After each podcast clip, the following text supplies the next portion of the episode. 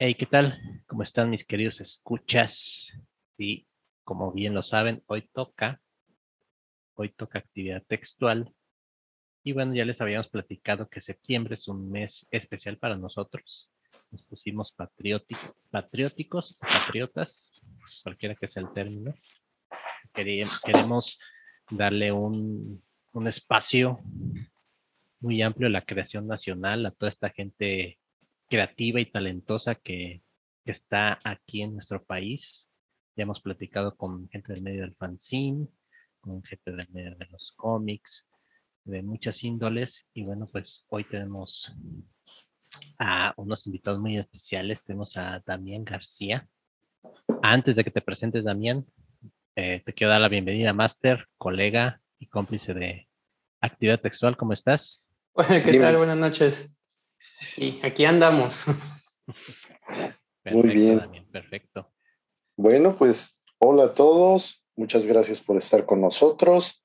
Efectivamente, vamos a seguir recorriendo esos recovecos que a veces no son muy conocidos, pero que no por eso dejan de ser importantes. Sobre todo porque estamos en una época en la que es sumamente importante el que podamos tener comunicación con las personas. Y esta comunicación, si bien nos estamos acostumbrando a que sea a través de una computadora o de un teléfono, viendo las imágenes y escuchándonos, no debemos olvidar que antes de que fuera mainstream ya existían los cómics y que los cómics y otras tantas de las manifestaciones artísticas tienen su propio lenguaje y afortunadamente a pesar de la pandemia sigue habiendo producción. Y esa es una de las cosas interesantes de las que vamos a platicar hoy. Exactamente, Master, tienes toda la razón. Y bueno, aquí en actividad textual nos gusta que nuestros invitados, como ya lo escucharon por ahí, a Damián García de Familia Osaka, nos gusta que, se presenten solos. Y bueno, Damián, bienvenido a actividad textual. Esta es tu casa. Y bueno, para entrar en contexto, en materia, platícanos un poquito ¿Qué haces? ¿A qué te dedicas? ¿Por qué estás aquí, Damián? Platícanos. Bueno, muchas gracias por la bienvenida. Es ahora sí que mi primera vez aquí con ustedes. Esperemos que no sea la última. Entonces, este, yo me llamo Damián García, tengo ya 30 años. Me dedico a crear y a dibujar cómics. Llevo realizando esta actividad prácticamente la mitad de mi, de mi vida pero de manera ya comercial o por así decirlo profesional, eh, llevo cerca de cinco años ya comercializando con Familia Usaka. Familia Usaka es un proyecto que nació en 2009, empezó siendo un, eh, un, ahora sí que un grupo de, de, internet. En estos foros, ya se imaginarán, allá 2009, los foros eran súper populares, había foros de todo tipo. Entonces ahí me topé con gente que, al igual que yo, hacía sus propios cómics entonces, intercambiando información, este, intercambiando contactos, leyendo nuestras historias, retroalimentándonos, empezamos este grupo, ¿no? Hasta 2015 empiezan las actividades, por así decirlo, comerciales de Familia Usaka y se crea esta editorial donde estamos empezando a publicar la creación original de autores tanto nacionales como de habla hispana. Entonces empezamos publicando solamente un cómic y ahorita ya tenemos cerca de 13 eh, series. Eh, una de ellas está eh, enfocada a la recuperación de, de one shots, historias de un solo capítulo, donde pues realizamos un concurso anual y ahí estamos publicando los ganadores. también pues tenemos una cartera de casi más de 30 autores diferentes de todo, de todo México y de otras partes de la hispana. Y pues también tenemos un catálogo cerca de 70 piezas diferentes de, de cómics. Entonces es un catálogo muy amplio y nos enfocamos muchísimos, a muchísimos temas, a muchísimas, este, ahora sí que, que historias de diferentes géneros. Tenemos para niños, tenemos para adolescentes, para adultos, tenemos comedia, romance, acción, yaoi, misterio, o sea, hay de prácticamente de todo. Entonces, este, con Familia Usaka, pues hemos podido llegar a muchísimas partes de todo México. Hemos llegado a 23 estados del país. También hemos llegado hasta Colombia, a España y a Japón. Y el proyecto también estuvo presente en Shark Tank México, que fue el primero en su tipo en ser enfocado a la creación de cómics presentado en la historia del programa. Entonces, eso es un poco de lo que tenemos aquí en Familia Usaka, es una pequeña introducción y pues sí me gustaría ir viendo uno, por uno todas estas partes que les he comentado, ¿no? Y pues bueno, de entrada, pues siempre es la, pregunta, ¿no? Y bueno, ¿qué, ¿qué, es lo que publican o a quiénes publican? Porque realmente eh, todo mundo, eh, ya sabes, ¿no? Empezamos a dibujar, hacemos pues ahí nuestros rayones, de pronto pues tomamos clases, tomamos talleres, o le vamos metiendo a nuestra cosecha o vamos copiando cosas. Va dependiendo del diferente, ahora sí que este camino que elijan. Entonces, de pronto, pues dices, oye, pues yo podría dedicarme a esto, ¿no? Pero pues, ¿cómo, cómo llego?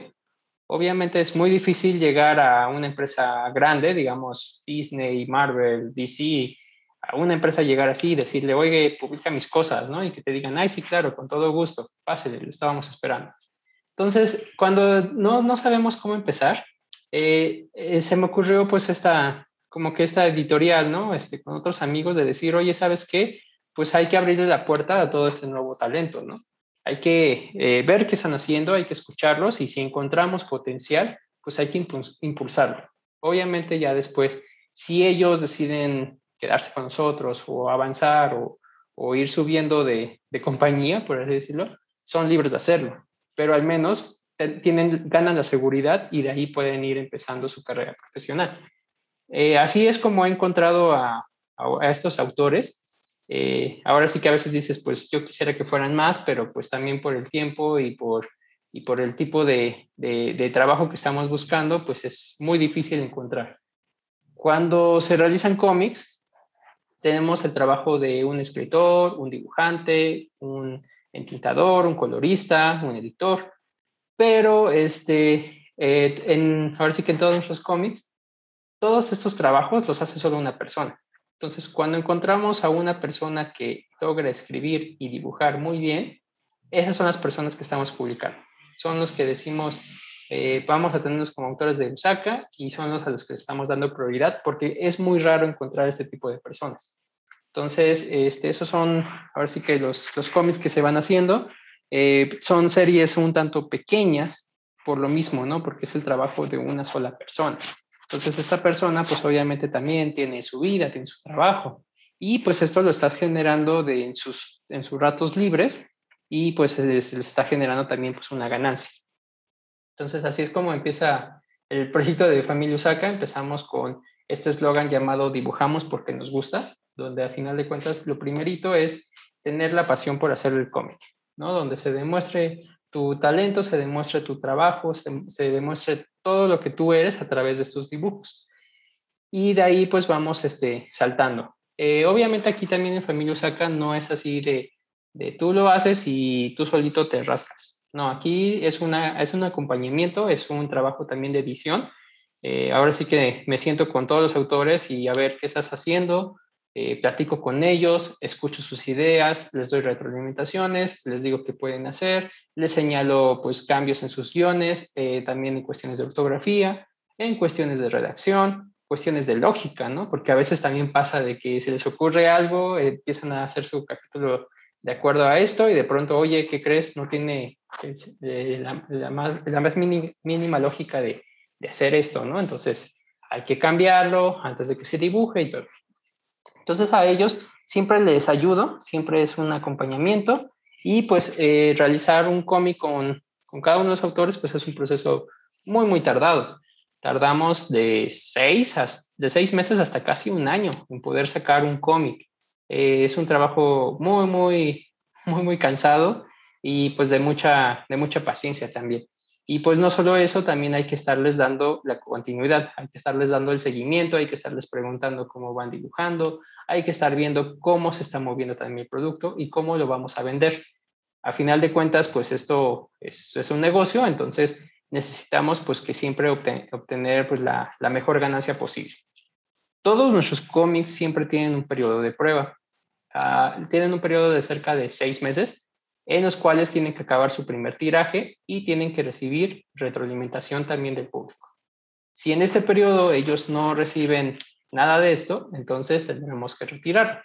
ha pasado, sí hemos tenido que retirar eh, varias historias por lo mismo, porque no cumplen con los mínimos, la respuesta no es tan, tan, bien aceptada. Eh, hemos también tenido problemas con autores, ¿no? Por cuestiones de salud.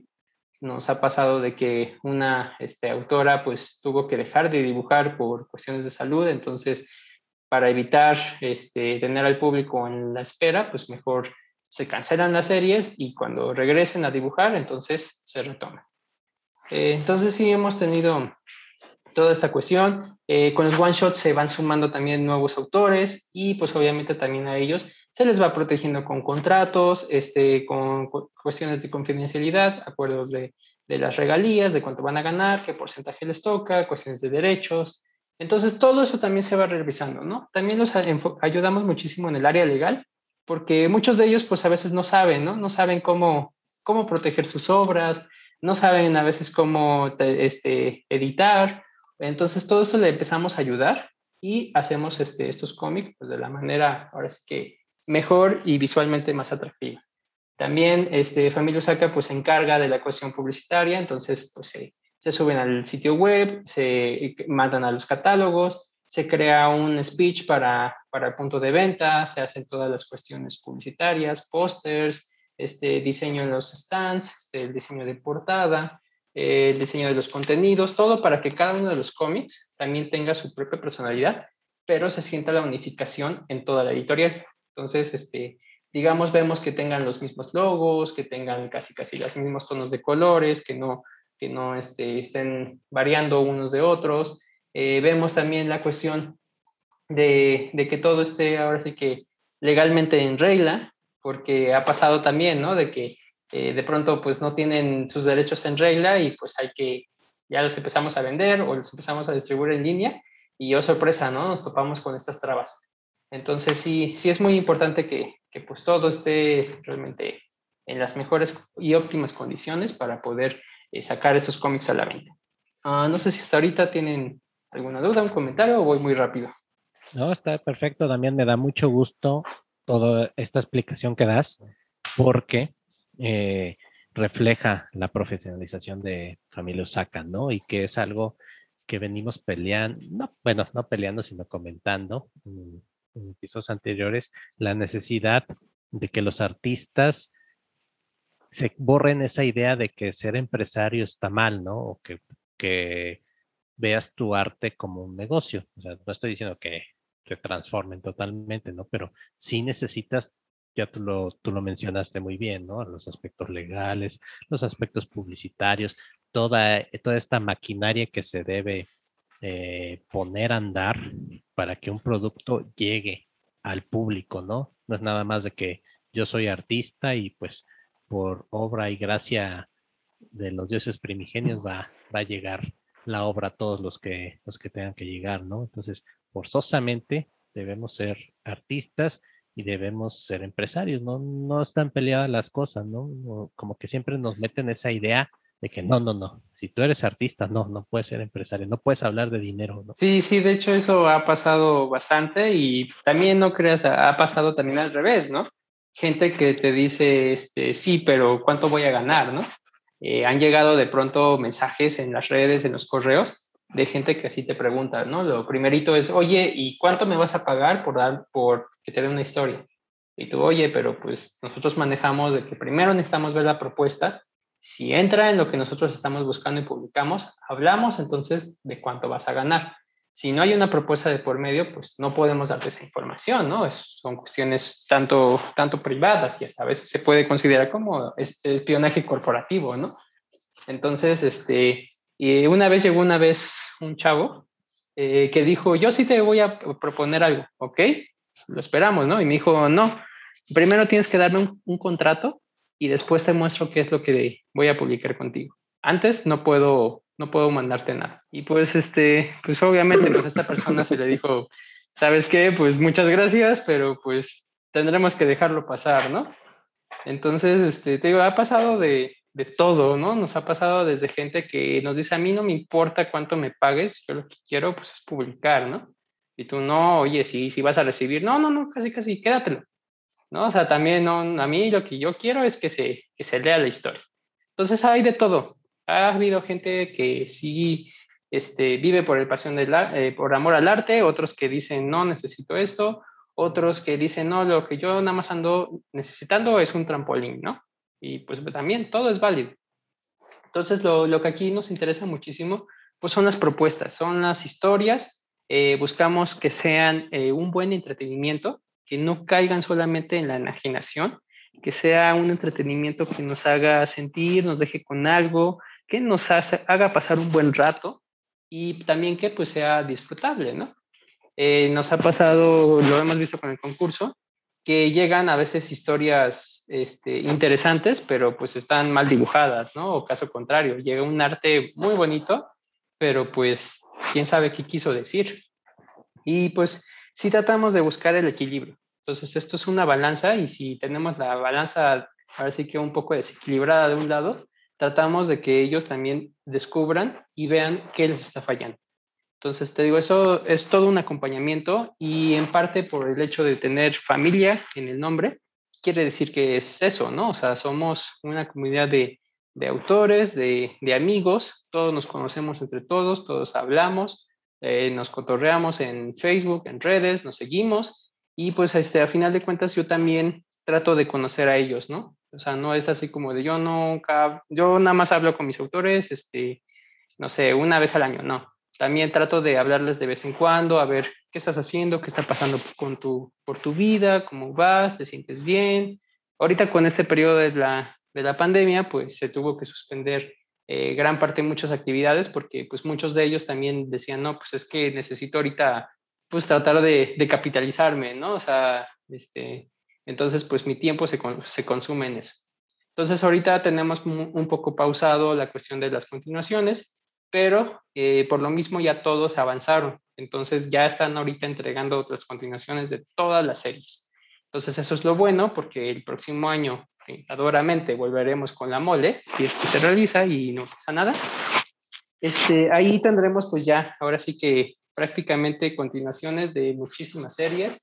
Tendremos también muchísimos productos nuevos. Eh, prácticamente pues renomaremos todo lo que es Usaka, ¿no? Este, desde los productos iniciales, eh, atraer nuevos formatos de, de cómics, atraer continuaciones y pues también nuevas series.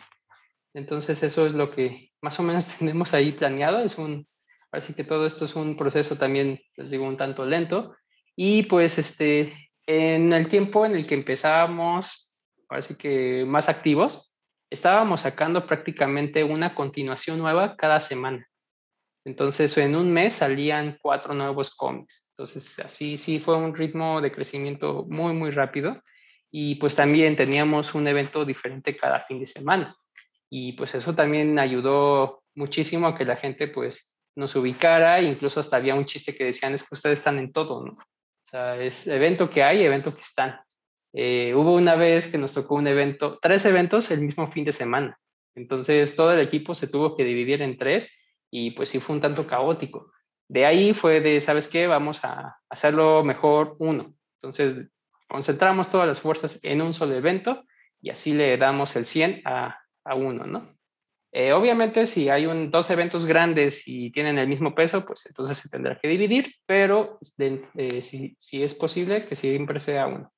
Y así lo estuvimos manejando casi un año y medio, este, antes de la, de la pandemia, de hace un año y pues este nos estuvo funcionando y de ahí nos abrimos a los eventos también internacionales, porque empezaron también ¿no? a sonar de que, oigan, ¿y dónde los consigo fuera de México?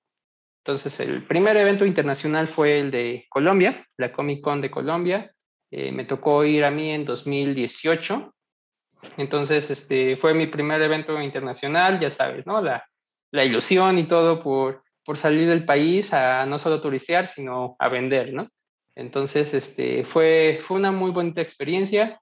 Eh, eh, de ahí, pues también conocí a muchísima gente. En Colombia, en ese entonces, apenas estaba comenzando el cómic. Entonces, fue, fue bonito ver que ya empezaban a, a crear sus propias historias, a venderlas, a, a estar ahí, este, así que trabajando. Y este, hice muy buena amistad con varios de ellos. Entonces, me da gusto ver que varios de estos autores que yo conocí en aquella ocasión, pues ya están, ¿no? Ya están encaminados, ya están haciendo cosas bien padres, ya están publicando en otras partes. varios de ellos ya los he visto en Webtoons, entonces este, eso también está, está, está muy bien. Y de ahí, eh, el segundo evento internacional fue el Salón del Manga en Barcelona, España. Eh, me tocó ir a conocer a todos los autores que tengo de España, entonces a ellos igual, ¿no? Los conozco desde que inició Usaka hace casi 10 años. Entonces, este, verlos eh, por primera vez en persona, pues sí, ¿no? Fue, fue una experiencia pues muy, muy, muy padre. Este, uno de ellos, incluso dice yo, prácticamente crucé medio país pues para poder alcanzarte en este evento, ¿no? Entonces la pasamos muy bien con todos.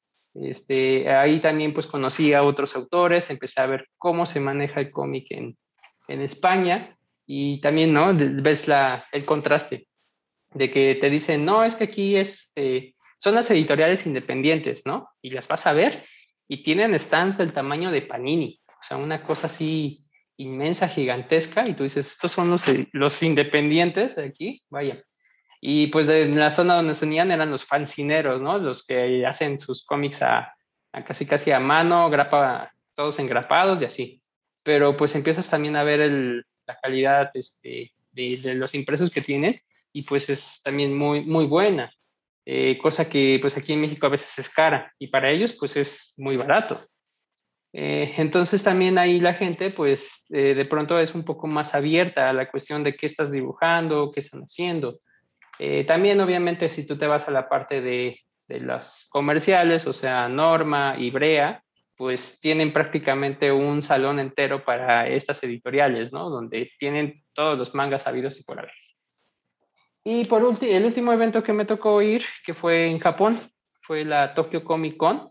Eh, fue, ahora sí que también esa fue una gran sorpresa de que de pronto te digan, sí, ¿cómo no te damos espacio?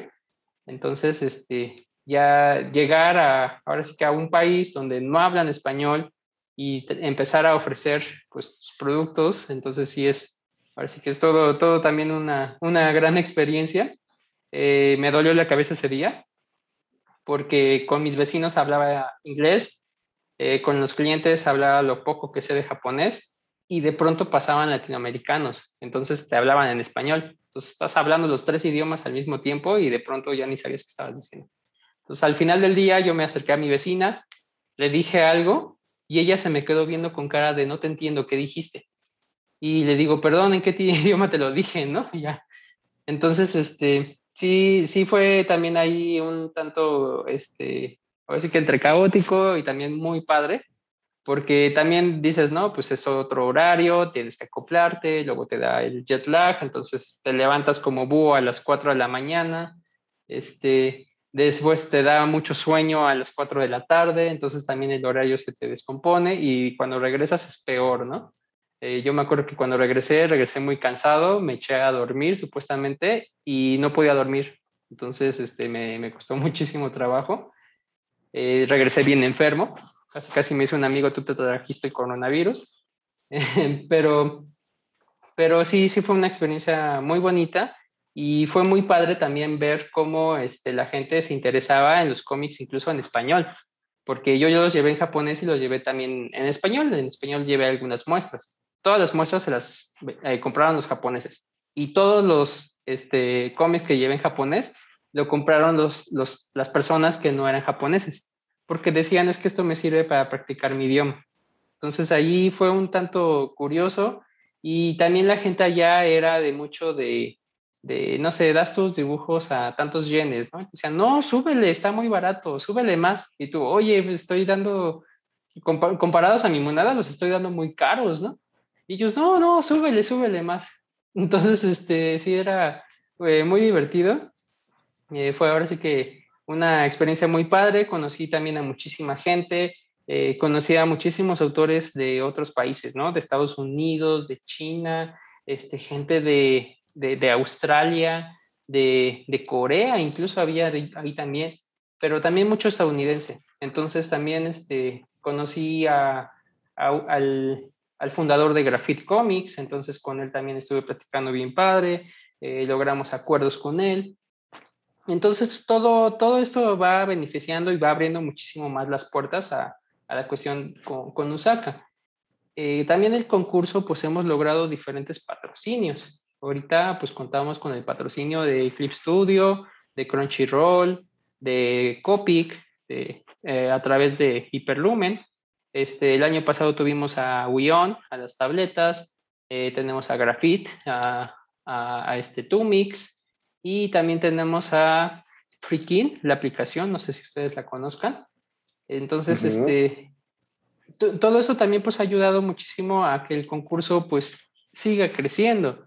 Es una actividad que hacemos año con año y la gente lo espera con, muchos, con muchas ansias.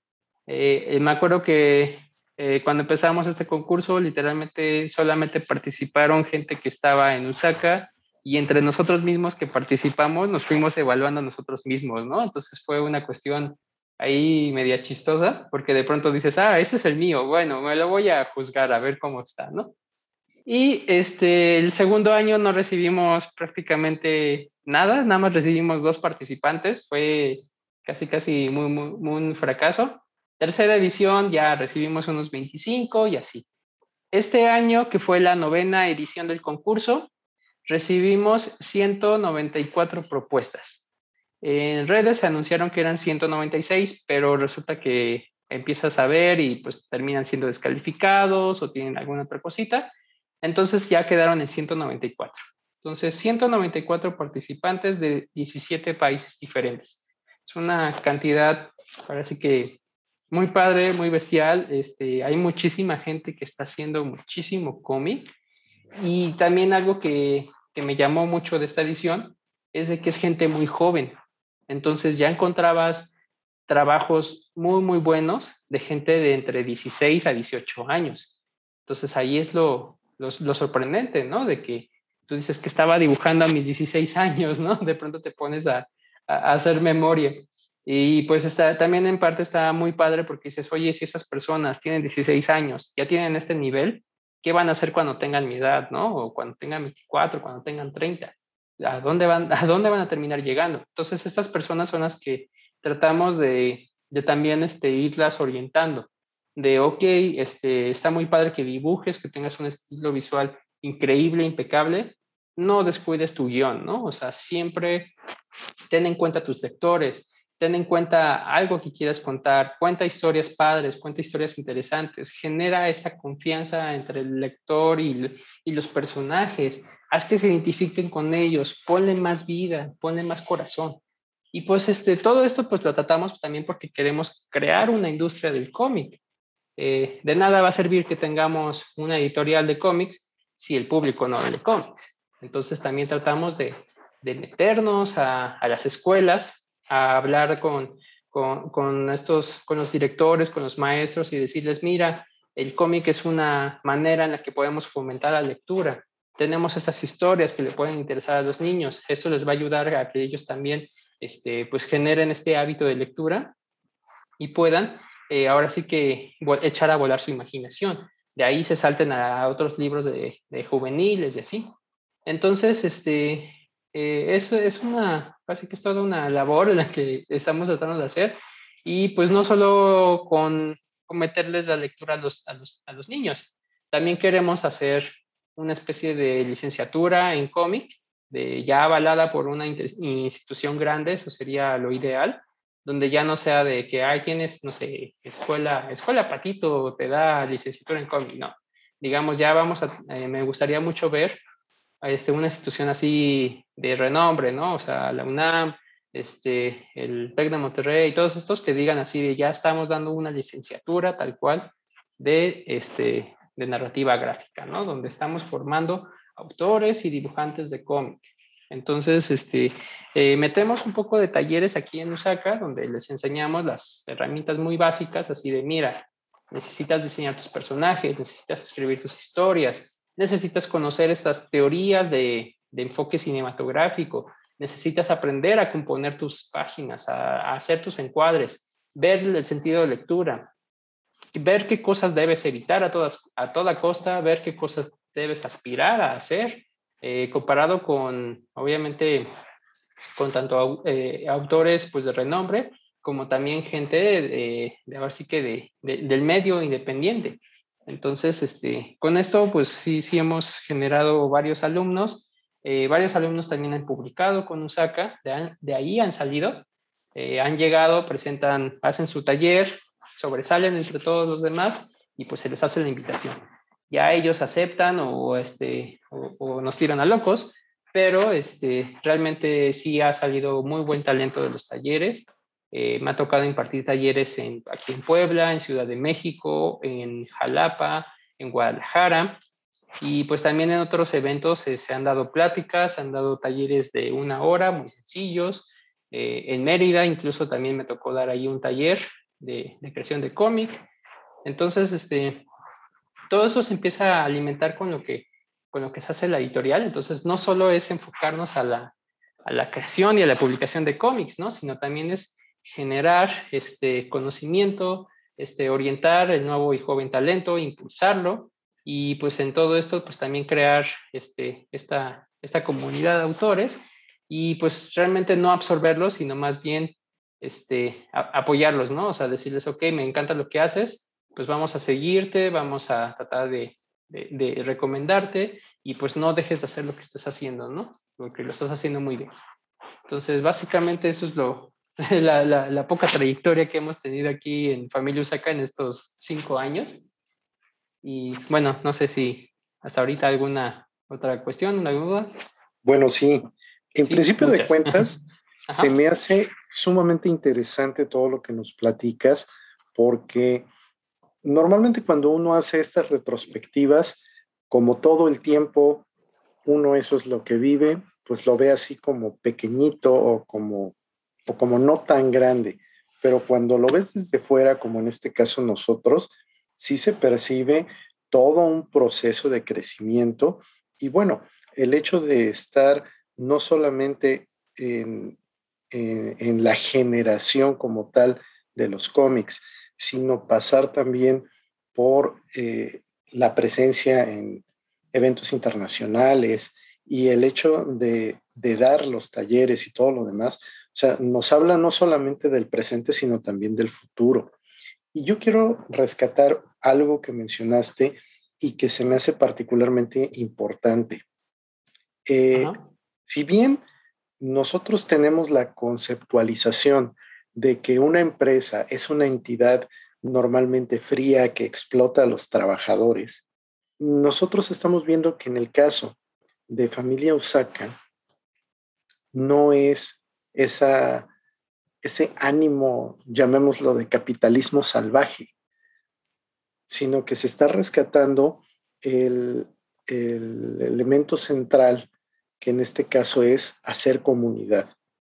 Hemos comentado con otras personas que hemos tenido aquí, así como con amigos por fuera, que precisamente una de las cosas que ahorita nos andan haciendo mucha falta es extender nuestras redes mucho más allá del sentido, perdón, de, de lo que es nuestro círculo de amistades y precisamente gracias a ese intercambio es que vamos a tener perspectivas que van a complementarnos y que nos van a ayudar para poder hacer otras cosas.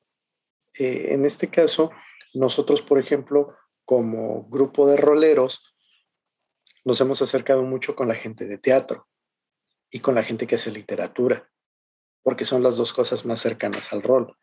Pero ahorita ya estoy viendo una ventana de posibilidades con el cómic, porque precisamente de todas estas historias que se plantean en las mesas de rol, surge la necesidad de que duren más allá que la partida.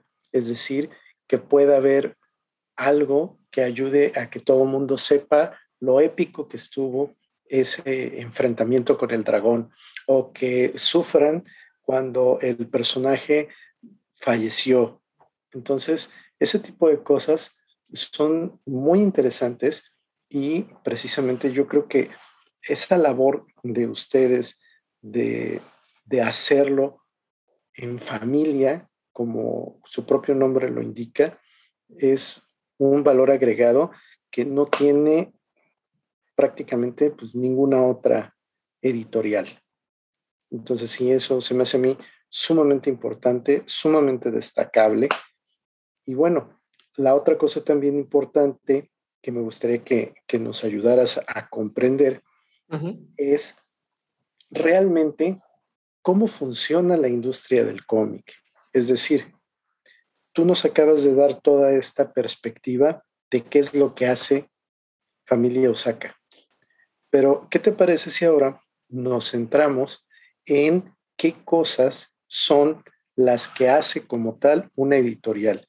Para que entonces podamos entender la relevancia que las empresas como familia Osaka tienen tanto para el mundo del cómic como específicamente eh, considerando las empresas culturales y creativas. Sí, bueno, este, realmente con, con la, que el, trabajo de una editorial es este, tener todos los recursos para que tú puedas publicar, ¿no? Entonces tú como autor prácticamente no tengas que preocuparte por qué papel debo imprimirlo, dónde llevo de llevarlo, ahora dónde lo vendo, quién me lo va a distribuir. Entonces, al final de cuentas, la editorial es la que ya sabe, ya tiene todos esos recursos y es la que se encarga completamente. Entonces, eso es la, mayor ventaja que puedes tener. Eh, en México existe, existen editoriales así independientes de cómics o editoriales ya, ya un poco más grandes, pero el problema con las grandes es de que se, se enfocan muchísimo a publicar las cuestiones de licencia. Entonces, todo aquello que ya tuvo éxito en otros países, lo están trayendo, ¿no? Entonces, cuando dices, oye, y puedo publicar, bueno, puedo darte algo para que me lo publiques, yo autor nacional, pues muchas veces, pues casi, casi lo piensan y te dicen que mejor no. Entonces, este, con todas estas eh, eh, pequeñas que empiezan a nacer, nos empezamos a, a ver que a este, se van concentrando a ciertas líneas, a ciertos estilos, porque también, ¿no? No, no todos este, manejan exactamente la misma, el, mismo estilo visual.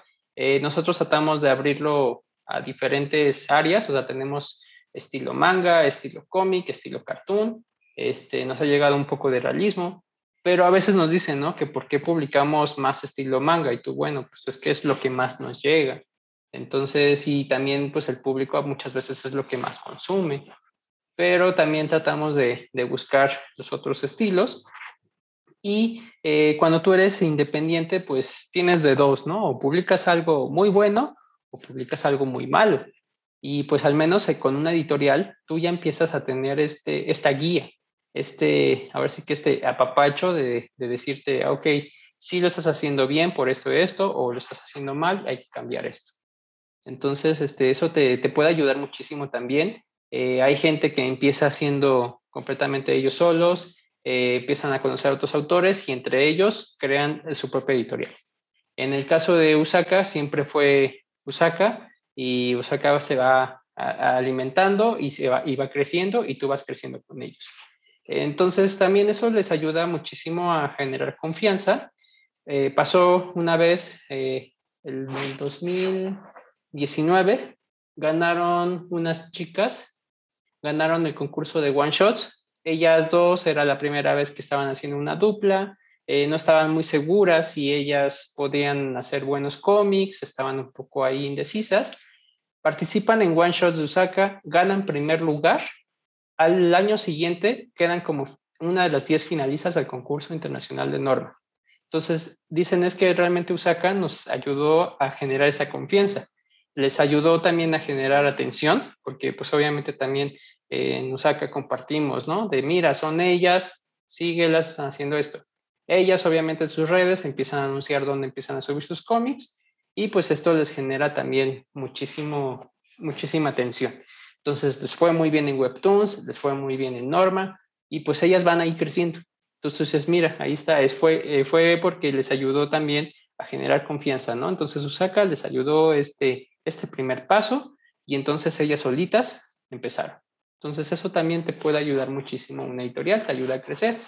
Eh, con Larisa, que es otra chica que publica con nosotros, eh, es la que publica el cómic ya hoy. Eh, su cómic pues tiene muchísima demanda. Tenemos que sacarlo en grandes tirajes porque la gente lo consume mucho. Y pues ella empezó así, ¿no? Igual lo mismo. Dijo, es que yo quiero volver a publicar, publiqué hace muchos años en México, pero no me quiero arriesgar. Eh, estoy yo sola, no quiero perder dinero, no sé a dónde irme, nada, ¿no? Estoy perdida.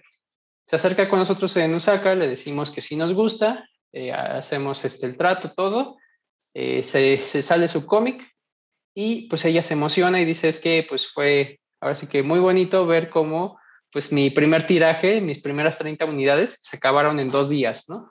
Y pues este, obviamente esto también pues le empezó a generar mayor atención en sus redes, al grado de que ella ya, ya publica en Alemania y publica en Estados Unidos. Entonces eso también le abrió muchísimo las puertas porque varias editoriales también le dijeron, ah, ok, como ya, ya estás publicando con una editorial en México, pues también aquí ya te, te hacemos un poquito más de caso, ¿no?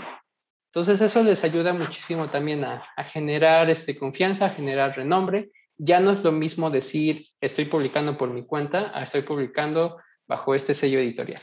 Entonces, este, eh, gran parte de, la intención con Usaka es de que pues somos un, a ver si que somos un pequeño que da pasos gigantes.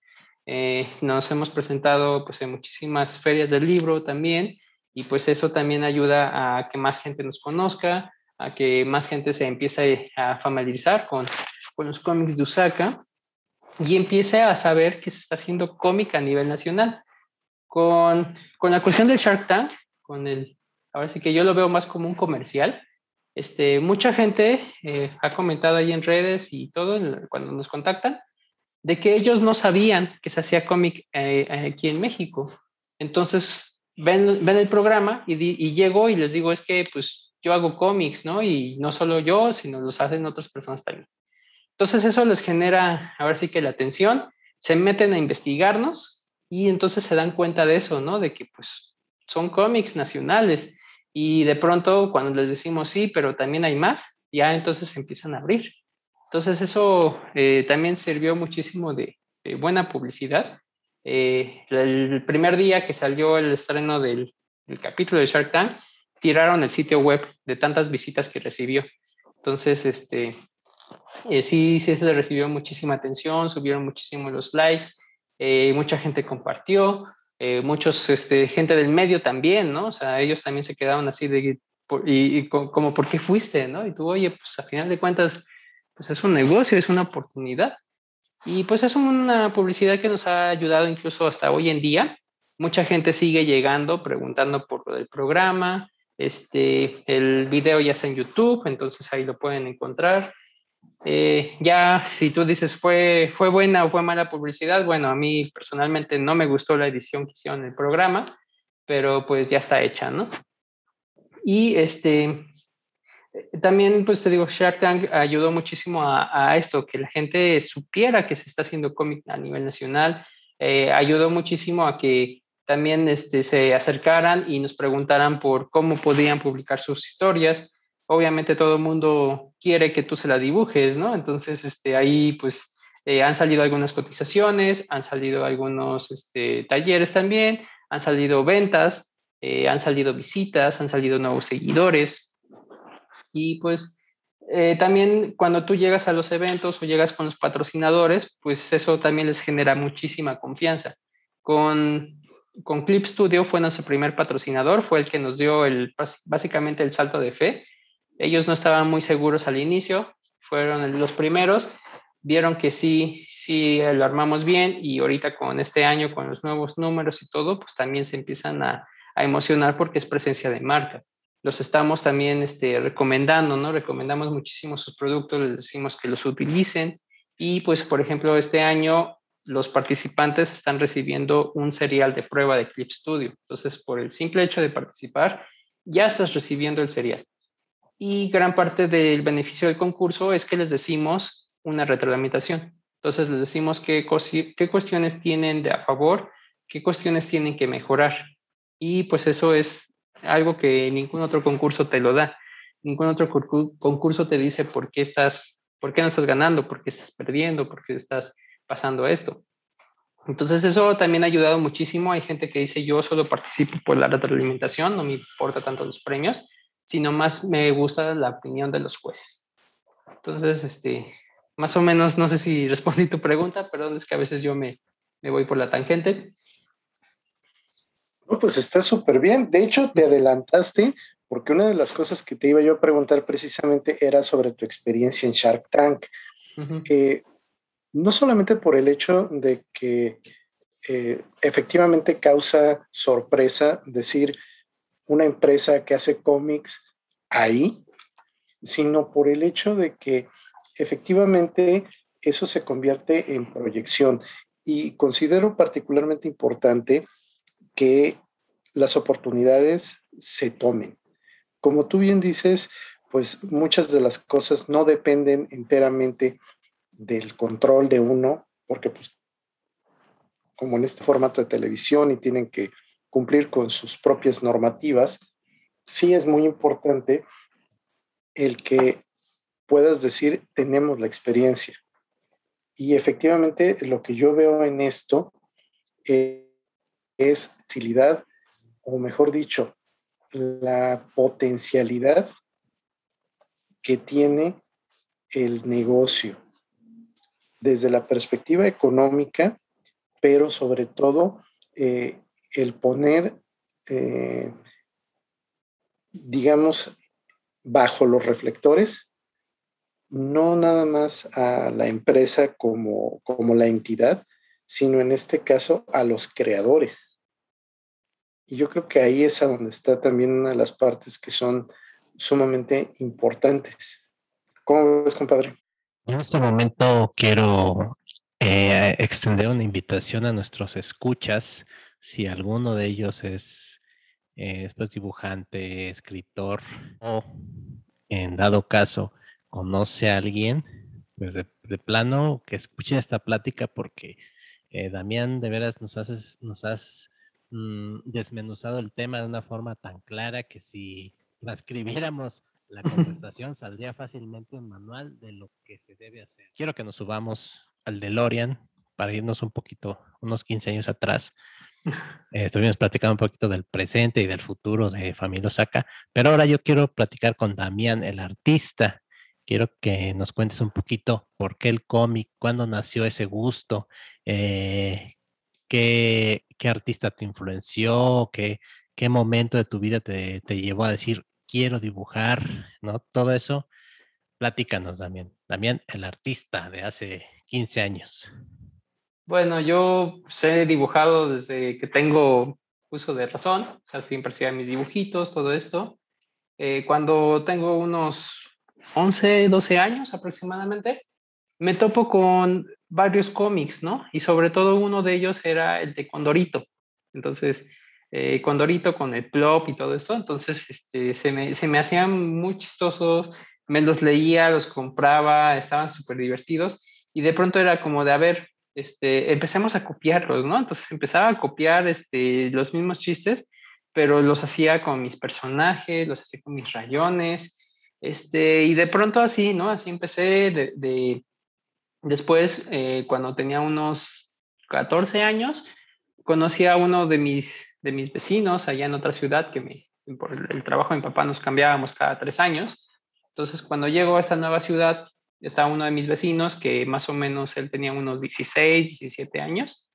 Y pues nos llevamos bien. Eh, de pronto él me dice, es que yo también dibujo. Y yo, a ver, y empezamos así a platicar. Y él me dice, mira, te voy a pasar estos, e, estos, estos, estos mangas, ¿no? Y me empieza a pasar varios mangas, varios que él tenía, varios, eh, varias animaciones. Y ahí fue donde como que me empezó a gustar y dije, no, tengo que hacer algo, algo así, ¿no? Entonces, este, yo empecé a dibujar mi, mi primer cómic que se llamaba este, el, el, Diario de Salia y era sobre, ah, no, el, cómic de Salia era, este, era ahora sí que básicamente el diario sobre una adolescente que te contaba su día a día, ¿no? Entonces la chica tenía mala suerte y pues prácticamente toda era caos, era caos, era locura y pues eran ahora sí que todos mis experimentos. Entonces yo ya no tengo ninguna copia de ese, no sé qué habrá pasado con ese cómic, tengo ahí eh, creo que capítulos nada más 4 y 5 de la, ahí en mi disco duro, pero los primeros ni idea qué pasó, nunca los escaneé y si los escaneé ya los borré. Y de ahí pues este, seguí viendo otros, otros animes, pero realmente el que me, más me, me voló la cabeza fue Evangelion. Entonces yo soy muy fan de Evangelion. Eh, cuando lo vi dije, no manches, este, este es como mi, mi sueño, ¿no? Incluso lo sigo diciendo a, a varios este, que conozco, de que le digo, mi, mi meta es poder crear una obra que sea de una manera tan genial, tan compleja, que hasta la gente haga tesis sobre ella. Entonces, ese es prácticamente mi, mi, mi meta en la vida. Este, quién sabe si lo logre, ya, ya yo me siento ya, ya soy grande.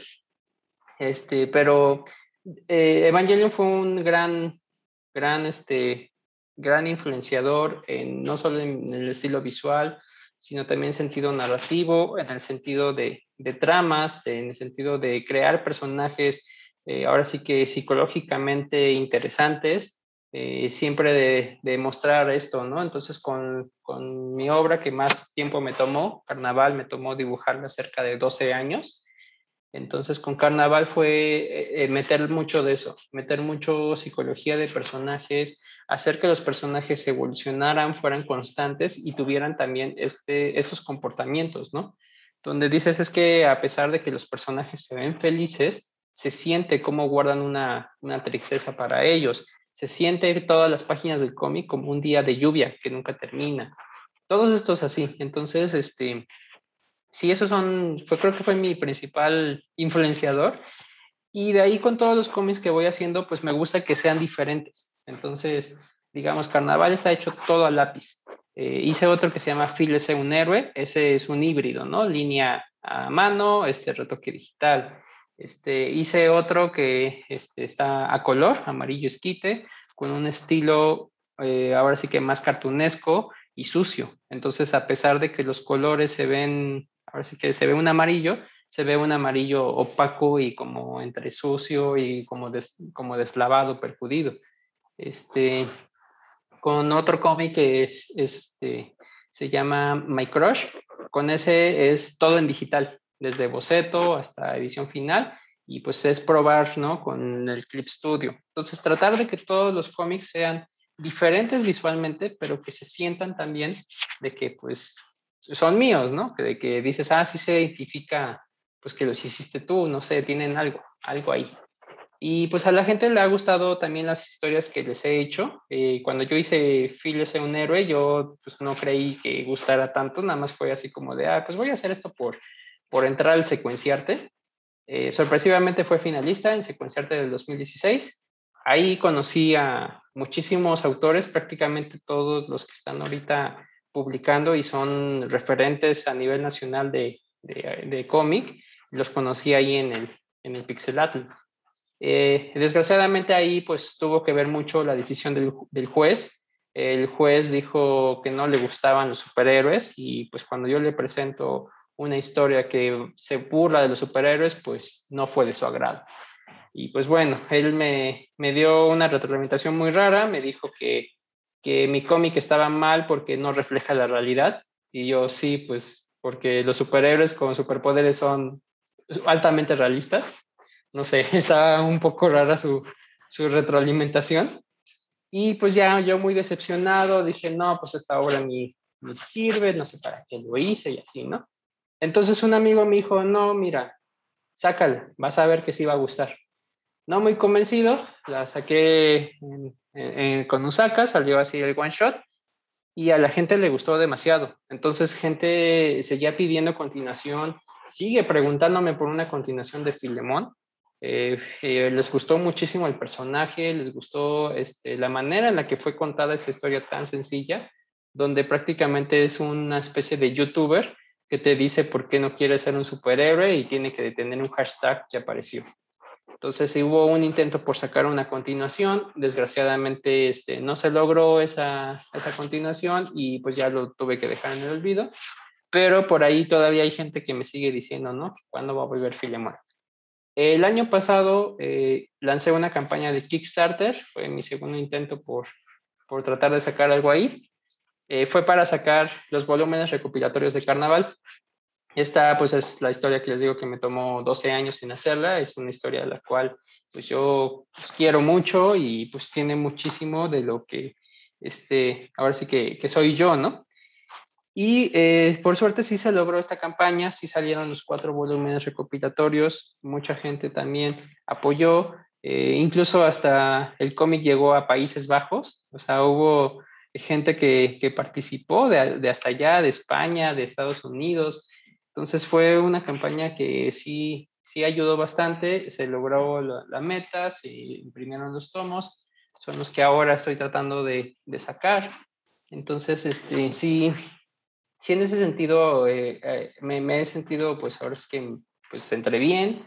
Uh, sí he tenido como que altos y bajos, hay días en los que dices, ¿por qué hago esto? Mi trabajo no ayuda, este, no sé ni por qué, por qué estoy aquí sufriendo, pero hay otros días en los que dices, no, sí vale la pena, ¿no?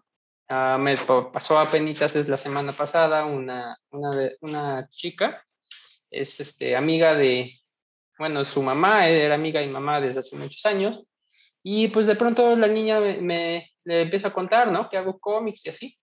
Y de pronto le, le digo, es que yo hago este, ¿no? Y le muestro uno. Y me dice, no manches, ¿tú haces carnaval? Y yo, sí, yo soy el que lo hace. ¿Por qué? Me dice, es que yo lo leo en Webtoons y me encanta y está buenísimo y todo. Y se emocionó, ¿no? Entonces esos detalles de pronto son así como que, como que los que te mueven el, el corazón y dices, sí, vale la pena, ¿no?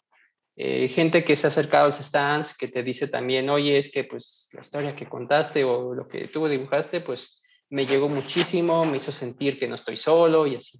Entonces esos detalles también, ¿no? Te, enriquecen mucho el alma y dices, aquí es donde vale la pena continuar haciendo esto, continuar haciendo cómics. Posiblemente no tendré los miles y millones de seguidores, pero al menos las pocas personas que lo han leído se, han, se, han, se, han, conmovido, se han identificado, eh, te han hecho hacer llegar esos sentimientos que, que, que, sintieron cuando leyeron tu obra. Entonces eso eh, yo siento que es lo que más vale la pena. Qué chido y, y bueno, Damián, a ver si próximamente podemos echarnos un episodio hablando de Evangelion porque está preciso para, para una, una, buena, una buena velada de, de disertación filosófica y con, con Evangelion, eso nos falta, apúntalo máster a la agenda Sí, de hecho. Si, tú aceptas, también este. Claro que sí, incluso, incluso yo tengo mi cosplay de Shinji, entonces ahora que salió la última película, pues ahí me ves con mi cosplay viendo la película, ¿no? Entonces sí, sí, incluso hasta hice unas fotos, ¿no? Las comparativas así de que cuando empiezas todo feliz, cuando terminas todo deprimido, ¿no? Este, entonces, sí, con todo gusto. Te digo, Evangelion es pues mi obra favorita. Eh, ahora sí que yo también tengo los mangas, uy, de Mundo Beat, Imagínate, cuando estaba Mundo Beat, eh, en ese entonces había 10 tomos, ¿no? Y ahí los tengo todos. Y me acuerdo, ¿no? De que costaban 45 pesos. Y tú, Dios mío, ¿cómo que cuestan 45 pesos, ¿no? Y pues ya, este, es mi colección ahí preciada. Y ahora que fui a Japón, me encontré en una tienda de esas de segunda mano, este, ediciones especiales de Evangelion, eh, así en, ¿qué te gusta? En menos de 50 pesos, ¿no? Entonces, este, traje todas las que pude. Eh, eh, allá, pues también, ¿no? Este, Eva sí lo tienen muy, muy presente, es muy común, de pronto vas caminando por la calle y ves este, un, un cono, ¿no? O sea, uno de esos coños de señalética de no pase que tiene imágenes de Evangelion. Entonces sí es, ahora sí que es todo un fenómeno allá.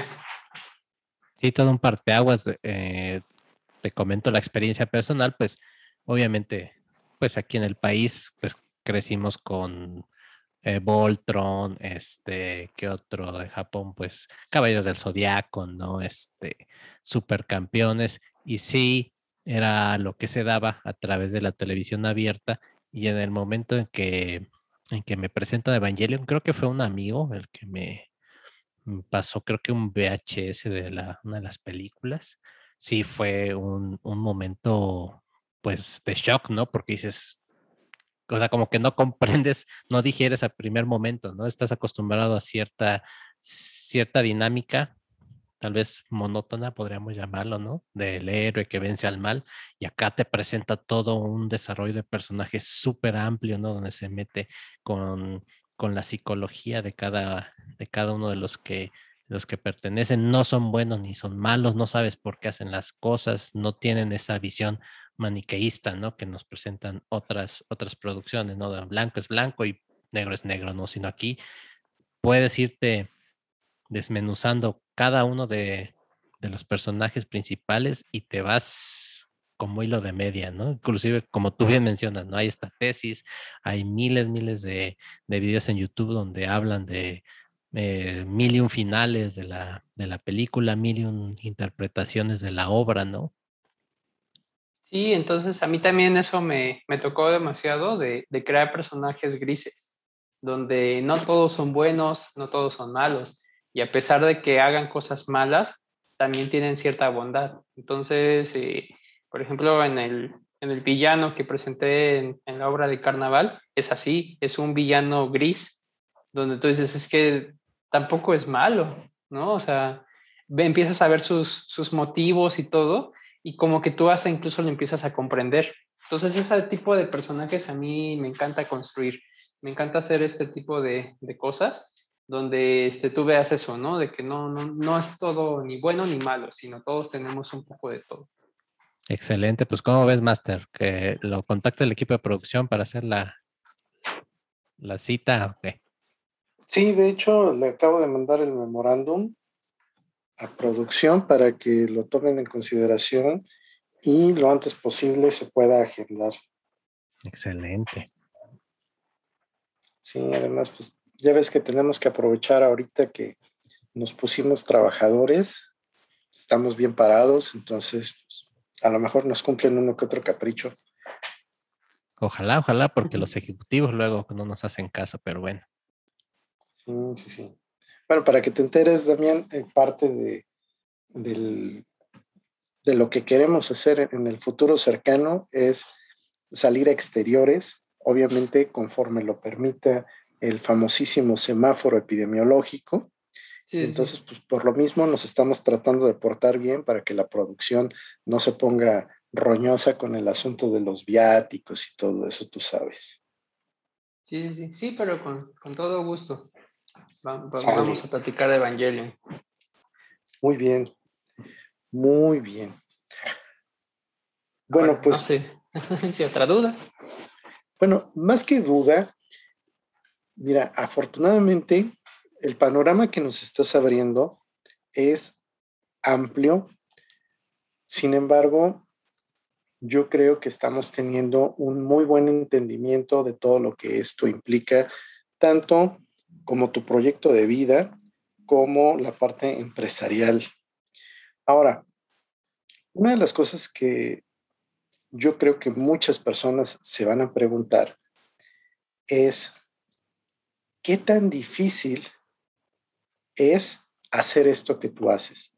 Me refiero con ello a, eh, como tal, tener ya la editorial me gustaría que nos platicaras un poquito de esas peripecias entre lo desagradable y lo agradable que has tenido que pasar para llegar a este momento.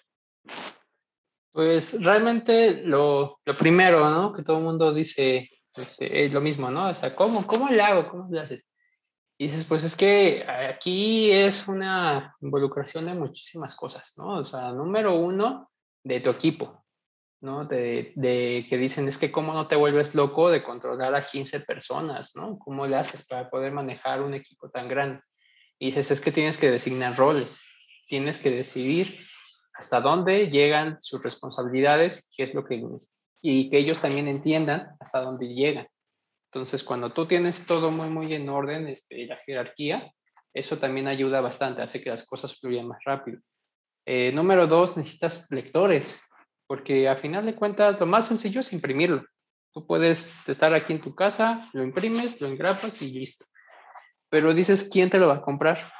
Entonces el reto aquí siempre es encontrar a los lectores, encontrar gente que lea esto.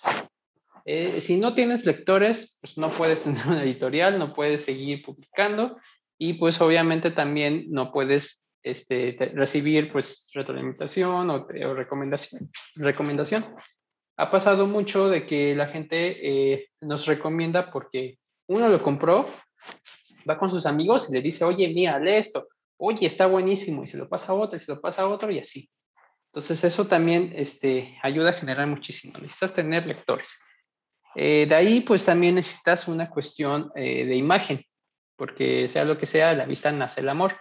Entonces, no es lo mismo presentarte un, un cómic donde pues no hay diseño gráfico, no hay un diseño editorial, no hay siquiera una unificación, nada. Entonces, este, cuando tú llegas y les presentas muy en claro cómo se llama, qué personajes tienen, si es tomo único, si es una serie, qué número de serie es, pues eso también les genera confianza. Ya no es lo mismo de, llegar y presentarles algo todo ahí mal cortado a presentarles algo en forma.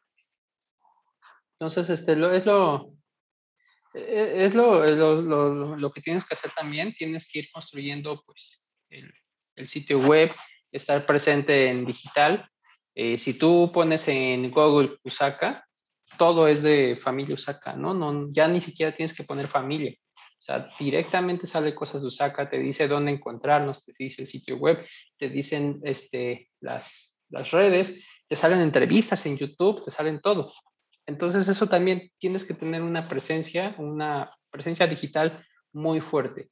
Eh, tienes que tener, ahora sí que todas las redes, ¿no? Porque a veces se roban los nombres. Eh, ha pasado, bueno, me pasó una vez que yo quería el sitio web usaka.com, ese era mi, mi máximo, yo le apuntaba ese, pero alguien se me adelantó. Entonces, ya sabes, lo, son de esos que, que, lo, que los compran y que te dicen, no, lo quieres, tienes que soltar tanto dinero, ¿no? Y eh, de los eventos, pues también hay que ir buscando y hay que ver qué cosas funcionan y qué cosas, este, sí. Eh, esto es prueba y error. Eh, a, ver si que en todos estos cinco años, pues se han aprendido, pues ahora sí que a golpes muy duros, eh, en, las, en, los primeros eventos, en serio, pasaban dos días y solo vendía cinco pesos, ¿no? Entonces, este, te da un golpe muy feo, te sentías, ahora sí que peor que nada en el mundo, porque tú dices, estoy aquí este, desperdiciando pues mi tiempo, eh, todo por cinco mugres pesos, pues no vale la pena, ¿no? Hay otros eventos donde este, nos pasó una vez que fuimos a Monterrey casi todo, el 50% de lo que llevamos, acabó en el primer día y era un evento de tres días. El segundo día, pues acabó casi el otro 30% y el domingo, que era cuando más gente iba, nuestro stand estaba vacío y ya nadie pasaba ni se asomaban por lo mismo que se, lo veían tan vacío, pero era porque ya se había acabado casi todo. Este, ha habido eventos donde se venden casi los 150 cómics, eh, ha habido eventos donde vendes un cómic y te compran un montón de dibujos, ¿no? Otros donde no te compran ni un solo dibujo, pero te compraron todos los cómics. Este, otros donde no te compran un solo cómic, pero te compran un montón de stickers y de otras cosas que traemos. Entonces esto va, va variando. Y también lo mismo con las series. Ah, las series son montañas rusas. De pronto se venden muchísimo, de pronto no se venden nada, de pronto se mantienen estables, eh, de pronto nada más se llevan puros números uno, eh, hay gente que ha vuelto por las continuaciones. Había un, había varios ahí personas que luego yo identificaba, ¿no? De, ah, tú, tú sí te llevaste este, ¿no? Y así. Eh, y pues también lo padre era eso, que te recordaban. Entonces, chicos de 16, 17 años que pasaban meses y aún así te recordaban, pues eso también era, e, estaba muy bien.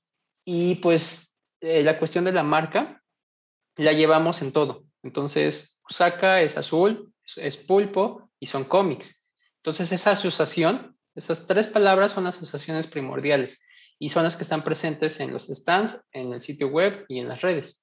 Entonces cuando la gente se acercaba, lo primero que veía pues era azul, era azul, cómics, pulpo, es Usaka. Son, son los que hacen dibujitos, son los que hacen cómics.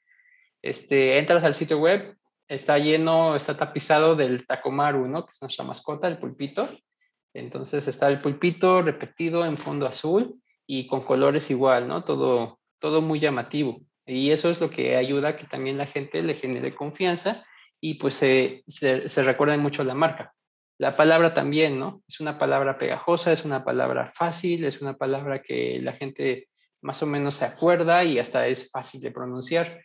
Entonces ya cuando la gente empieza a preguntar qué significa Usaka, pues le decimos lo que es, ¿no? Eh, Usaka es una palabra compuesta que viene de user mangaka, el usuario que hace cómic. Entonces esa combinación de palabras es la que crea Usaka.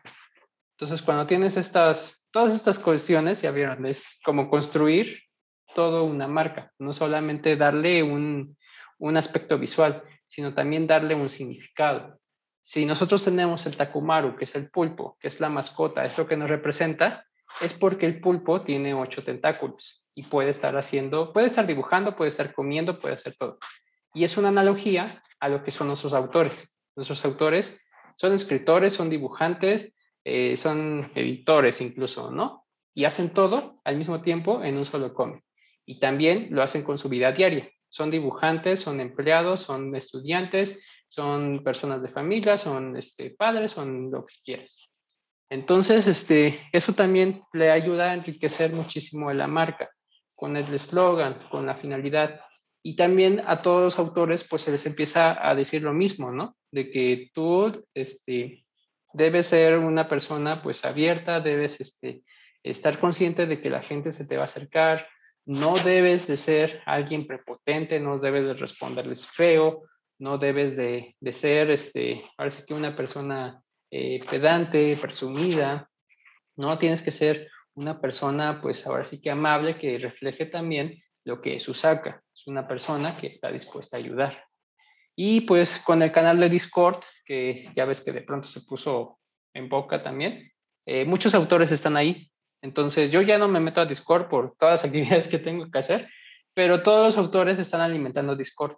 Entonces entras y ahí encuentras sus tutoriales, ellos te dicen, mira, estos son trucos que yo utilizo en mi cómic, mira, estos son algunos ejercicios que puedes hacer para mejorar tus guiones. Entonces es también un sistema de, de ayuda. Y pues este, todos, todos ellos, también en sus respectivos trabajos, países y todo, van teniendo su propia carrera. Entonces también van publicando, también van eh, creando. Muchos de ellos también son docentes. Yo soy docente, yo trabajo como, como docente de lunes a viernes. Entonces, este, también eso ayuda muchísimo a que esto se, vaya alimentando más. Entonces, crear toda esta marca, pues no solo fue la cuestión visual, la cuestión del equipo, sino también es la cuestión este, de, de, ponerle una marca, de crear esta marca y hacer que la gente te recuerde y pues sea ahora sí que un poquito más, este, más abierta porque como son cuestiones originales, digamos, aquí no tenemos a, Spider-Man, aquí no tenemos a, Naruto, aquí no tenemos a ninguno de esos personajes tan conocidos, aquí son personajes originales de, creadores independientes. Entonces tampoco queremos que la gente diga, ah, es un cómo, es la versión región 4 de esto, no, sino aquí también hacemos que pues llame la atención y presentarles estas nuevas historias. Eh, a esto pues ha ayudado bastante, ha generado también, ya sabes, ¿no? Desconfianza, o sea, me ha tocado gente también que, que, que tú dices, ¿por qué, no? O sea, ¿por qué te acercaste al stand? Eh, no te puedo correr porque sería descortés, ¿no? Pero pues bueno, estás aquí. Eh, me ha tocado gente muy, muy amable que incluso desde no te vayas, por favor, quiero que aquí, sigas platicando.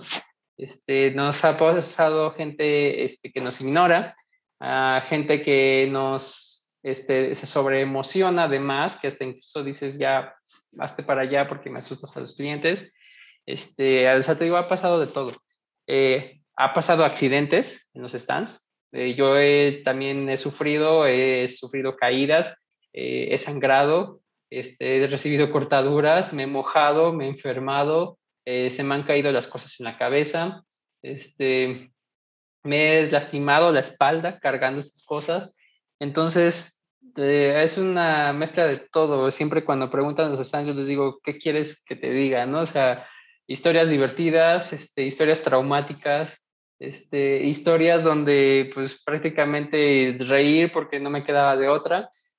Ah, me ha pasado que me, me he quedado este, atrapado, ¿no? En, en, otras, en otras ciudades porque pues los camiones fallan, este, casi nos quedamos atrapados en Cancún porque eh, llegó un huracán, entonces nuestro vuelo fue el último que despegó. Eh, me ha tocado que se me perdió la maleta cuando fui a, a, España.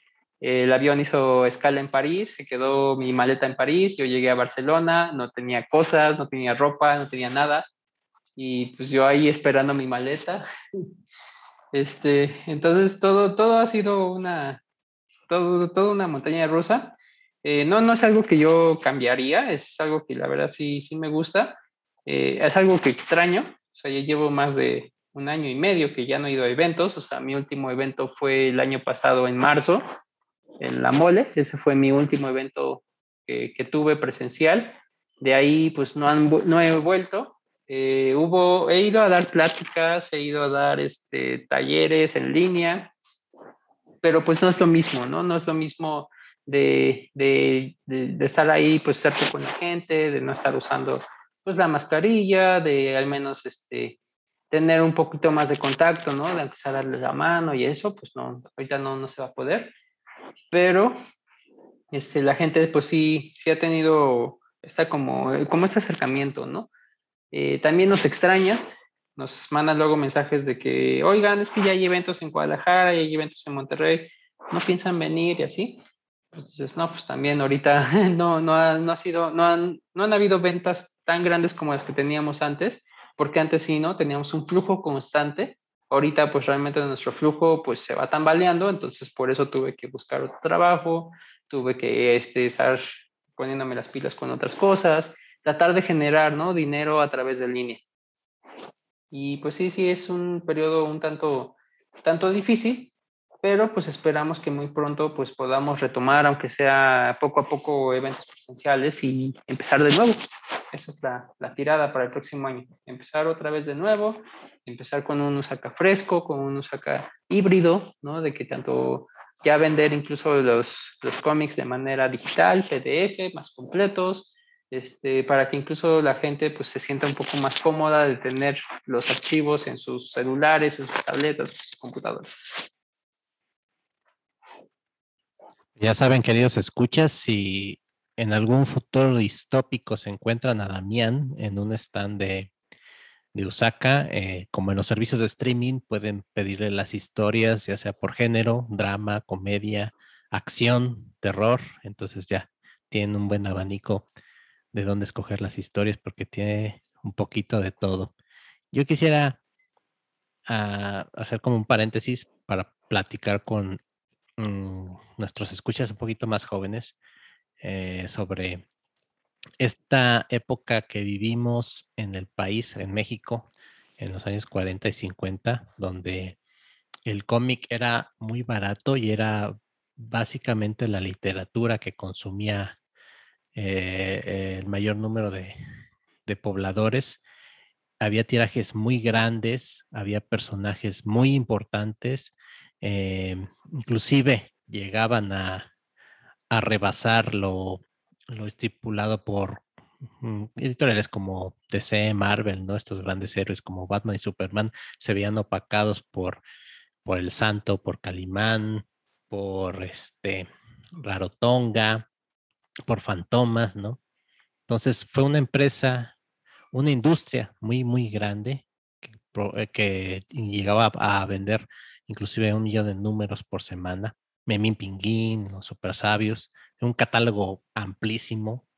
Por algo se le conoce como la, la edad de oro del cómic mexicano. De ahí vino un declive con la televisión, las novelas, etcétera. ¿Y por qué platico esto? Porque te quiero preguntar, Damián, si crees que en este momento, salvo eh, la, pandemia, hay un resurgimiento al gusto del cómic, hay más lectores. ¿Cómo has visto este, este, cambiar de épocas? Sí, de hecho, este, estoy notando más este, atención, sobre todo de los jóvenes, gracias a estas plataformas digitales, ¿no? O sea, el Webtoons es una plataforma que, quieras o no, ha venido ya sea a beneficiar o perjudicar, ¿no? Entonces, este, es una cuestión que, que sí se da muy, muy fuerte. O sea, te digo, yo lo vi cuando empecé a subir este, el cómic, el cómic de carnaval. O sea, te juro, yo nada más lo subía, no lo promocionaba en ningún lado y de pronto solito empezaba a traer lectores y lo empezaban a subir y así. Entonces, este, hay mucha gente que está muy metida en estas, en estas zonas donde están leyendo cómics. Entonces, lo vi con esa chica de la semana pasada que me topé. Ella dice, es que yo me la paso leyendo webtoons. ¿Qué haces todo el día? Estoy aquí en mi celular leyendo webtoons. Eso es lo que hace de pasatiempo. Entonces, este, sí ha habido un resurgimiento, pero te digo que a veces también se vuelve un poco eh, contraproducente en, nuestro, en nuestra parte como, como creadores, porque se están acostumbrando a cierto formato y a ciertas características. Entonces ellos empiezan a decirte, ah, sí, muy bonito, pero no tiene color. ¿Por qué no tiene color? Y tú, bueno, pues porque ponerle color, pues me, me genera que pues me tarde más, ¿no? Entonces tengo que encontrar una manera en la que pueda agilizar mi proceso de creación. Y pues obviamente pues ellos no lo ven así, ¿no? O te mandan, ponen otro comentario. Ah, sí, este, muy bonito, pero pues ¿cuándo la continuación, no? Deberías tener continuaciones diarias. Entonces eso también a veces este, eh, el, el cómic pues se vuelve un, un producto donde pues tiene que tener ciertas características para que agrade. Y pues también ha pasado de que el estilo, a veces todos se encasillan en un solo estilo, eso es lo que pega o en un solo género. Entonces entras en Webtoons y de pronto casi casi los más, los que tienen más lecturas, más todo, son yaoi, ¿no? Son de romance entre dos hombres. Este, o tienen que tener como este estilo como anime cartoon, o tienen que ser completamente manga. Y pues ahí va variando muchísimo. Y también en los stands yo me topaba con muchas personas que ahorita como lo mencionaste, ¿no? De, de qué pasó con los clásicos de clásicos. Entonces nosotros poníamos un letrero que decía ahí cómics mexicanos. Entonces se acercaba un señor y decía, oye, pero ¿dónde está Memín Pingüín? ¿Dónde está Calimán? Y tú, no, señor, pues tenemos cómics mexicanos de nosotros, creación propia y así tenías que darle toda la explicación. Y pues luego ellos se ofendían o te regañaban. A mí me tocó un señor que me, que me regañó así, casi, casi de, de, de te voy a cachetear porque no tienes calimán. Y yo, señor, yo no, yo no tengo los derechos, yo no puedo dibujar Calimán, yo no puedo andar lucrando con eso, no es mío. Exigiendo los clásicos, ¿no? Ajá, sí, o sea, ha, ha, pasado todo eso, ha pasado gente que te dice más bien lo que tú deberías hacer, dice, no deberías estar dibujando esto, deberías tomar esos clásicos y reinventarlos. Y tú, no, tampoco, porque te metes en cuestiones, problemas legales, sí. Y entonces, este, también eso eh, pasa, ¿no? Que mucha gente no está muy, muy consciente de, de lo que conlleva realizar un cómic. Y este, a veces, pues, es entre frustrante, otras veces ya mejor te ríes, y otras veces mejor nada más los miras, los escuchas y asientes con la cabeza, ¿no? Porque sí, sí ha pasado mucho. En Shark Tank, eso no salió en el programa, en escenas eliminas nada, pero este, estaba este, el cantante Manuel. Entonces eh, llegamos a un punto en el que él me empezaba a decir, oye, es que si lo estás dibujando, ya anímalo. Y le dije, no, es que requieres de, otra, de otro estudio, requieres de otras habilidades, es más difícil hacer animación. Y le decía, no es cierto, ya estás dibujando, ya nada más pone animación, dice, pues dibuja más y listo, ya lo obtienes así de fácil. Y entonces empezamos a discutir los dos, que llegó un punto en el que le dije, ¿sabes qué? Te lo hago, si me das el dinero, con todo gusto te lo hago, ¿no? Y el otro así de, ay, ¿qué pasó? ¿Por qué me vienes a exigir cosas? Que no sé, así, ¿no? Entonces nos empezamos a pelear. Entonces, lo único que tú ves en el programa es que cuando Emanuel se sale, puedes ver su expresión, que él está así como de, ni me hables, y yo también tengo una expresión de, no me importa que no me hables, ¿no? Yo ya, ya te grité, ya nos habíamos peleado. Entonces, sí, en ese sentido pasa mucho, ¿no? De que mucha gente no, a veces no mide, no mide el, el tamaño o la dedicación que requiere hacer un cómic. Y otras veces también pasa, ¿no? De que tú estás un año dibujando, haciendo tu cómic, y al fin, cuando se los das y lo compran, en cuánto tiempo lo leen, ¿no? En menos de cinco minutos y te lo entregan, listo, está bien bonito. Y tú, oh, aunque sea, dedícale un poco más, ¿no? Me tardé un año. Este, entonces sí, sí, son muchísimas cosas, muchísimas experiencias. Este, el público pues sí ha cambiado. Eh, sí, sí he visto una, una evolución, sí he visto gente que, que se ha interesado por esto, he visto gente que se ha decepcionado también de esto, ¿no? De los cómics. Hay gente que no sabía y lo descubrió y se volvió loco. Eh, y hay otra gente que simplemente, pues son unos patanes. una vez un chico llegó al stand, este, se le dice, no, puedes ojear el que gustes, y agarró el cómic y se lo echó así entero, o sea, un tomo ahí parado leyendo. Terminó de leerlo y dice, ah, está muy bien. Y yo, ajá, sí, ¿te lo vas a llevar o qué onda, no? No, ya, ya, ya vi, ya lo vi, venga. Y lo dejó y se fue. Este, entonces sí, sí es muy variante el público, ¿no? O sea, prácticamente si quisieran que les contara anécdotas de, de, stands, uh, tenemos infinidad, ¿no? O sea, casi casi hasta pensábamos sacar un libro con todas esas cosas, pero pues sí es muy, es muy variante. Próximamente su serie en, en, qué, en, qué plataforma les gusta, ¿no? Con, toda la, con todos los episodios.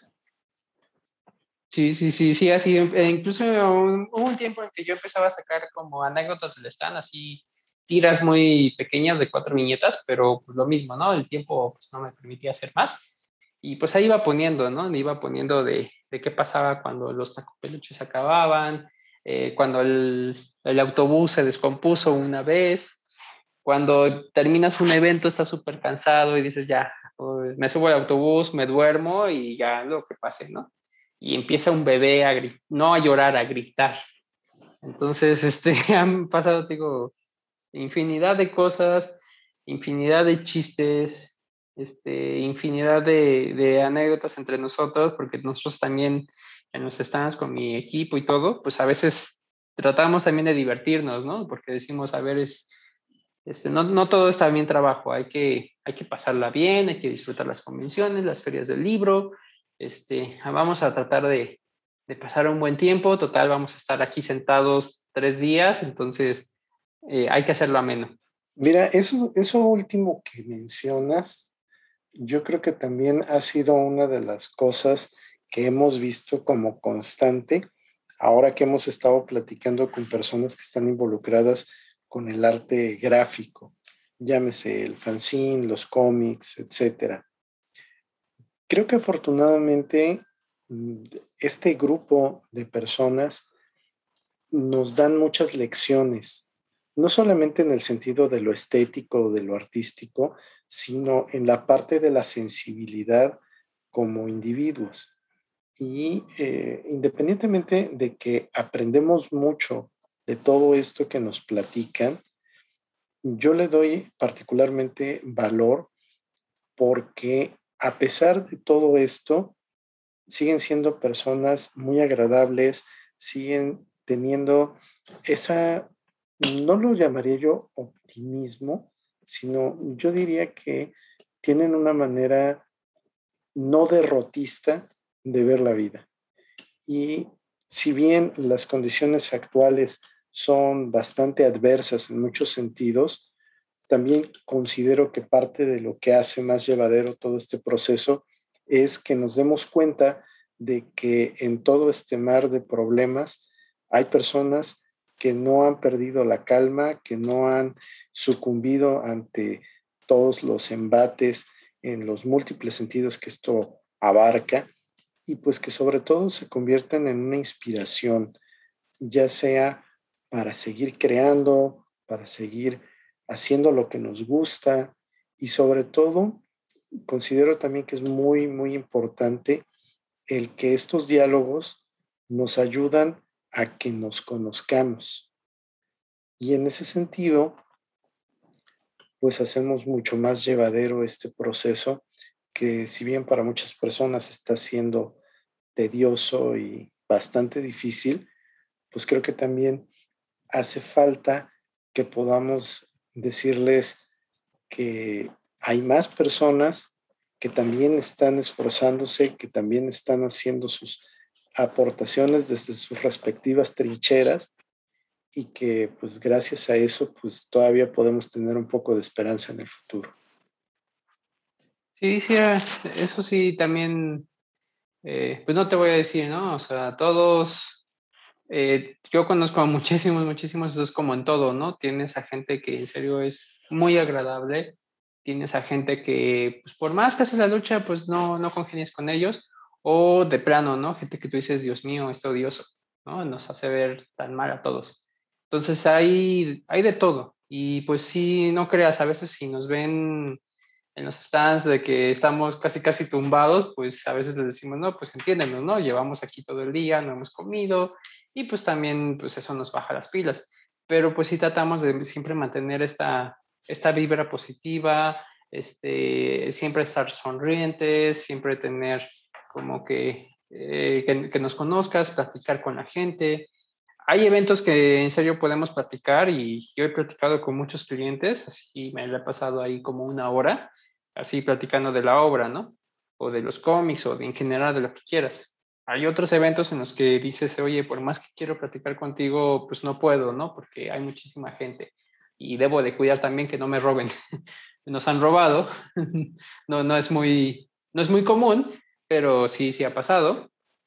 Eh, hay otros eventos en los que eh, la gente nos contacta después, ¿no? Digamos, tal vez eh, ahí presentes nada más nos dice hola y al rato cuando tú estás ya descansando te llegan los mensajes, ¿no? Entonces eso es lo, lo bonito también, eh, que todos se vayan este, acercando, vean que pues no, no, somos, no somos aliens, no, no somos gente que, que, sepa Dios quién hará esos cómics, ¿no? Sino somos gente común y corriente, gente normal, que pues hace esto, ¿no?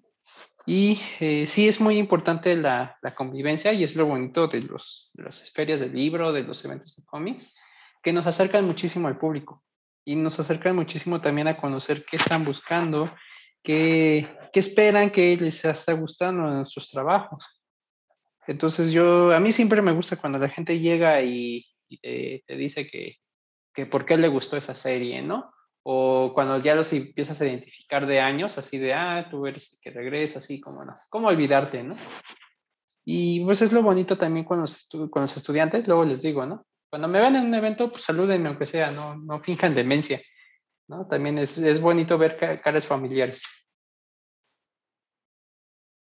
Definitivamente, si tuviera que resumir la charla en una palabra, sería profesionalización, porque el tenor de la velada ha sido eso, y lo cual me da muchísimo gusto, pues saber, ¿no? Que, que hay este que si hay este afán, hay este, este gusto, pero también con un enfoque profesional, ¿no? Que las cosas se pueden hacer eh, de manera multidisciplinaria, se pueden hacer eh, correctamente en todos los ámbitos, con una, visión empresarial y no deja de tener eh, su vena artística.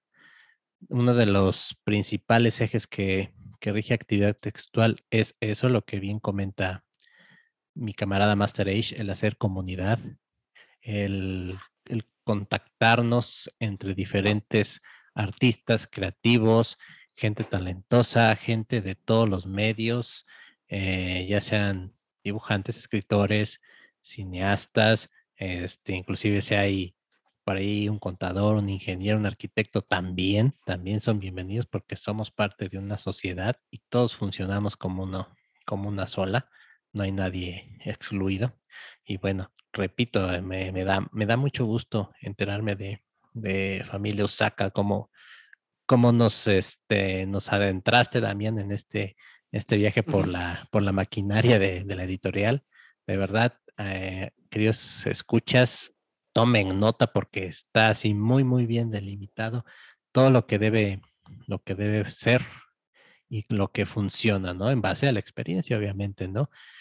Eh, bueno, ya para, para ir cerrando, obviamente, darte las gracias, Damián, por, por el espacio, por, por poder platicar contigo. Esperamos y te, y como se lo digo a todos nuestros invitados, esta es una casa abierta, es una invitación en blanco para cuando quieras platicar, cuando tengas algo que anunciar o comunicar, pues actividad textual está más que puesto y pues simplemente pedirte alguna última reflexión, algún mensaje para nuestros escuchas. Pues sí, más que nada, este, si quieren apoyarnos en, crear una industria del cómic eh, a nivel nacional, eh, yo los invito a quitarse el prejuicio. Entonces, los mexicanos por cultura somos muy prejuiciosos, entonces yo les invito a que por favor eh, olviden un momento de prejuicio, no solo con Usaka, sino con cualquier autor que encuentren. Acérquense, escuchen lo que les tenga que decir esta persona y también este, tengan el criterio de decisión. O sea, tampoco consuman por consumir, sino realmente escuchen, vean, analicen y si es para ustedes, llévenselo, ¿no? Y también a veces nos sirve muchísimo que nos den esa, esa retroalimentación.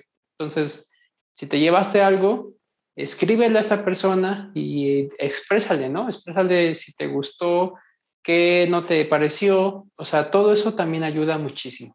Entonces, es más que nada que que yo los invito a esto y si les gusta algo, recomiéndenlo, ¿no? También, eso ayuda muchísimo. Hay otras maneras de apoyar. Recuerden que no todo es el apoyo monetario. Entonces, apoyo con difusión, apoyo con recomendación, este, con un like, con compartir, con todo esto, es también apoyo. Entonces, sería mi, mi, mi invitación o lo que yo les quisiera pedir. Excelente, Damián. Master, ¿algo más que quieres compartir con los escuchas de actividad textual? Bueno, eh, desde mi perspectiva, una de las cosas que creo que nos estamos llevando como, como premio es la posibilidad de conocer una perspectiva diferente. No solamente en el sentido de, del punto de vista que tiene Damián, sino más bien desde la perspectiva de que muchos de nosotros podemos andar por la vida suponiendo que no se está haciendo cómic en México o que los artistas de cómic mexicanos pues solamente son Humberto Ramos y algunos otros famosos que andan por ahí. Entonces, es sumamente importante darse cuenta de que hay estas plataformas, de que existen estas personas y sobre todo de que esas historias que ellos están haciendo ahora van a volverse los clásicos dentro de unos años, pero solamente si nosotros los apoyamos. Entonces, si nos regresamos a, los 50 y 60, pues evidentemente los tirajes eran tan grandes porque se vendían. Entonces, ahora que estamos en estos otros formatos híbridos, entre que si son digitales, si son en físico, etcétera, pues también necesitamos concientizarnos de eso, de que la industria va a sobrevivir en la medida de que nosotros la hagamos grande. Y yo creo que hay una muy, muy buena oportunidad para que eso se logre, porque ya lo hemos comentado en otros momentos, las grandes empresas del cómic en Estados Unidos ya no nos ofrecen lo mismo, o mejor dicho, nos siguen ofreciendo lo mismo, aunque desde un, un, nuevo cómic número uno, pero mucho de lo que nos dan ya no contenta el hambre del público. Entonces ahí es a donde yo creo que está el nicho para este resurgir del cómic mexicano. Tenemos muchos gustos completamente diferentes, pero también hay una enorme cantidad de artistas y eso es ahora lo que yo considero que va a salvar a esta industria, que precisamente hay mucha gente. Sí, exactamente. Hay de todo y hay de muchísimos estilos visuales. Hay prácticamente para todos. Eh, y pues ahora sí que no los pierdan de vista. Eh, ahora sí que más o menos yo tengo entendido que hasta antes de la pandemia había cerca de 150 autores independientes a nivel nacional, activos en ese entonces. Ahorita posiblemente ya son más, posiblemente son menos, no lo sabremos hasta que volvamos a verlos en, diferentes ferias o en diferentes eventos, pero al menos en redes todavía hay muchísimos más. Entonces, esos que yo les menciono eran únicamente los que veías con producto impreso vendiéndolo en estos eventos. Ahora imagínense todos los que están en, en línea y en cada una de las redes.